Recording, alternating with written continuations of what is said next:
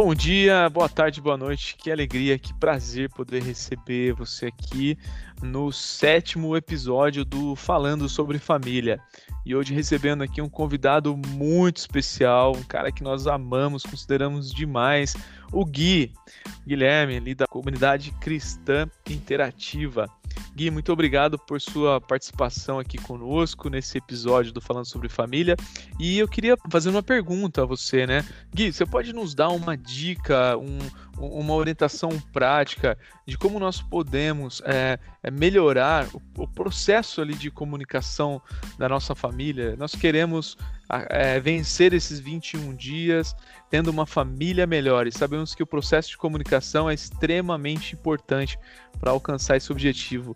Qual dica que você poderia nos dar hoje, Gui? E aí, Altão, beleza? E aí, galera? Agradeço aí primeiramente pelo convite, uma honra estar aqui participando aí com vocês. E a dica aí, Alto, né, no meu ver, é que em questão de, às vezes, a gente atropelar a resposta de alguém, a resposta não, né? A pergunta, um bate-papo tal.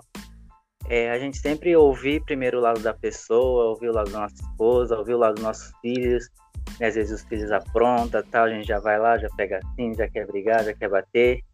Então, eu acho que a gente tem que né, dar uma respirada funda, tentar, às vezes, até esperar passar um pouquinho a hora, passar o tempo, depois você pega, tem uma pessoa, tenta vem aqui, agora a gente vai conversar né, na hora que tiver muito, muito calmo, porque ali na hora da, né, da, né, às vezes da briga, da intriga ali, você tá com a cabeça quente, acaba falando coisa que não, não, não é para falar e nem se deve falar, né?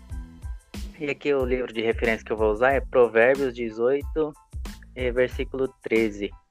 É, quem responde antes de ouvir comete insensatez e passa vergonha. Aqui a palavra mesmo, né, ela já fala que se a gente atropelar muito, se a gente for falar em cima da outra pessoa, a gente, né, é, além de cometer insensatez, ainda por cima a gente passa vergonha. Então sempre é bom a gente dar aquela respirada, dar aquela tranquilizada, depois a gente senta e conversa. E, e é isso aí. Legal, Gui. Gui, muito obrigado. Essa, essa dica realmente vale ouro. Quer dizer, buscar sempre o melhor momento para falar, o melhor momento para se comunicar, não é? Respeitando também o outro lado, podendo ouvir, como diz esse, esse provérbio que você escolheu, foi muito boa a sua, sua escolha. É, sobre antes, então, antes ouvir, né, para depois é, falar, é muito importante é, essa melhoria dentro do processo de comunicação das famílias demais. Gui, eu agradeço muito sua participação, agradeço muito as suas dicas. Que Deus te abençoe, abençoe você, sua casa, sua família, seu trabalho, tudo quanto você fizer, você prospere em nome de Jesus, tá bom? Obrigadão, Gui. Valeu. Valeu, galera. Valeu, Elton. Obrigado.